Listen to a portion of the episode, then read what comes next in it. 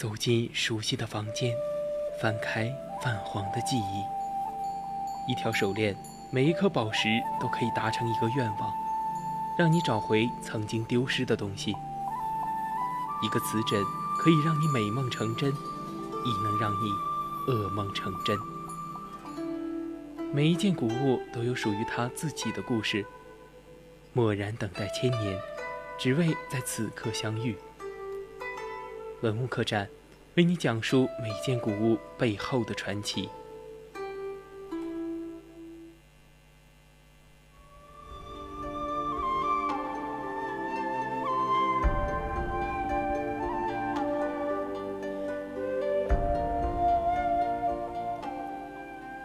青春调频与您共享，亲爱的听众朋友们，大家好，欢迎您继续收听 VOC 广播电台为您直播的《百科探秘之文物客栈》，我是主播许清。今天的文物客栈将会带你探寻关于金缕玉衣的相关知识。在此之前，千万不要忘了加入我们的 QQ 听友私群二七五幺三幺二九八，或者到荔枝 APP 上与我们进行互动。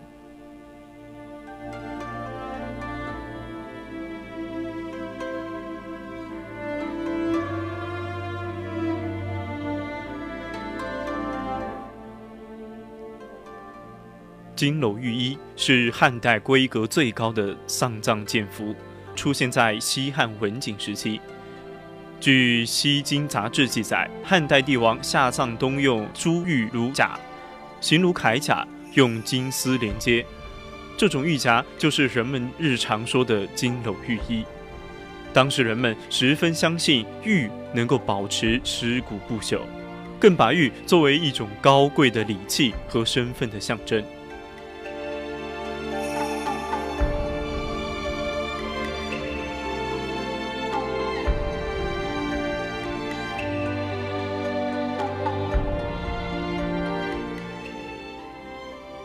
玉衣也叫玉夹、玉亚，是汉代皇帝和高级贵族死时穿用的剑服，外观和人体形状相同。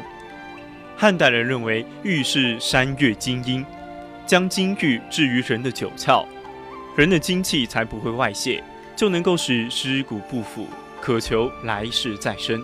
所以用于葬丧的玉器在汉语中占有重要的地位。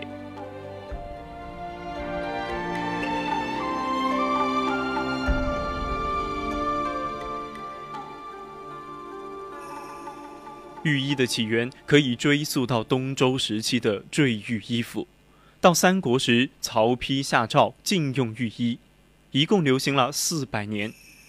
皇帝及部分近臣的御衣用金线镂结，称为金镂御衣，而其他贵族则使用银线或铜线缎编，称称银镂御衣、铜镂御衣。到目前为止，全国共发现御衣二十余件。山中山靖王刘胜及其妻窦棺木中出土的两件金篓玉衣，是其中年代最早、做工最精美的。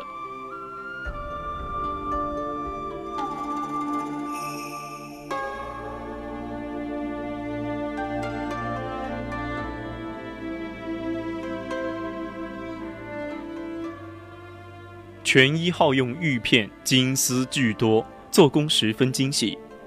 玉片成衣后排列整齐，对缝严密，表面平整，颜色协调，着实让人惊叹，反映出玉师杰出的技艺和达官奢侈的生活。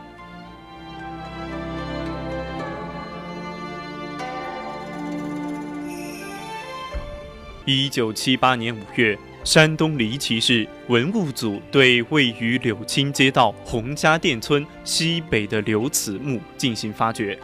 发现一套包括手、足、头五个部位的金篓玉衣，头罩向北，正南北，从头罩到脚罩长一点八米，胸部有残破玉佩两件，右手执一玉佩，腰部靠近右手处有玛瑙制印章一枚，上面篆书“刘赐”二字。刘慈墓出土的金镂玉衣，是我国迄今为止发现的唯一一只套有脚套、手套和头套，而没有四肢和上身的玉衣。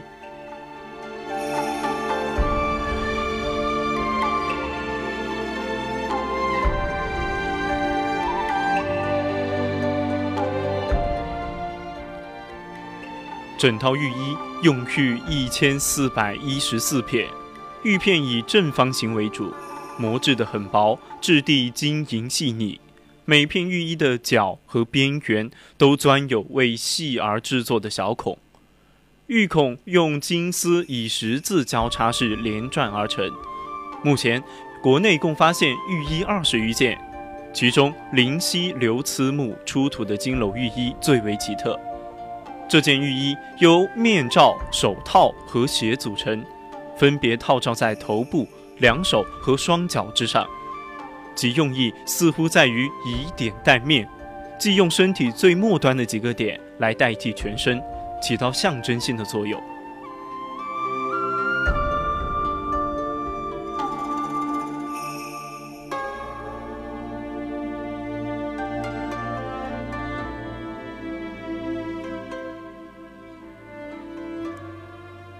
从外观上看，浴衣的形状和人体几乎一模一样。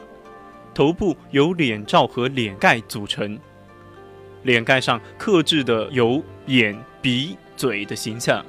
组成脸盖的玉片绝大部分是长方形的小玉片，双眼和嘴是在较大的玉片上刻出，而鼻子是用五块长条瓦状玉片合拢而成，惟妙惟肖。上衣由前片、后片和左右袖构成。各部分都是彼此分离，前片制成胸部宽厚、腹部鼓起的体型，后片下端做出人体臀部的体型。裤由左右裤同组成，也是各自分开的。手部做握拳状，左右各握一横形玉器，足部做斜状，一些玉璧以及泛函佩戴之物。前胸和后背共置玉璧十八块，有一定的排列方式。在玉衣的头部有眼盖、鼻塞、耳塞和口含，下腹部有罩生殖器用的小盒和肛门塞，这些都是用玉制成的。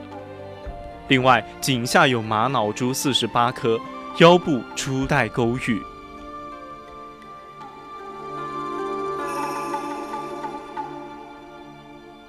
在两千多年的西汉时代，根据当时的生产水平，制作一套金缕玉衣是十分不易的。从遥远的地方运来玉料，通过一道道工序，把玉料加工成为数以千计的有一定大小和形状的小玉片。每块玉片都需要磨光和钻口，大小和形状必须经过严密的设计和细致的加工。编撰玉片还需要许多特制的金丝，由此可见，制成一套金缕玉衣所花费的人力和物力都是十分惊人的。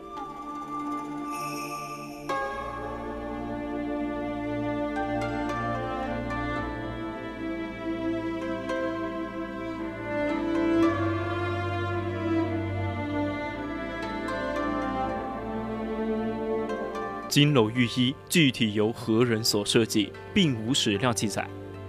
一九六八年，西汉刘胜和窦官夫妇墓中发掘出两套完整的古代帝王贵族葬服金缕玉衣，距今已有两千多年的历史。据考察，这两套金缕玉衣是我国出土中时代最早也是最完整的两套。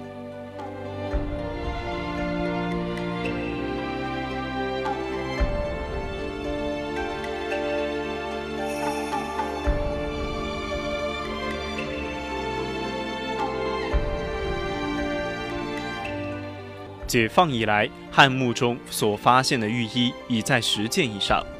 西汉中山纪王刘胜及其妻窦官的两件，是定山宗孝王刘歆的一件，以及安徽省亳州东汉末年曹操的宗族曹某的一件，一共五件，已经完全复原。以满城汉墓的两件为例，刘胜的玉衣共用玉片两千四百九十八片。金丝重一百一十克，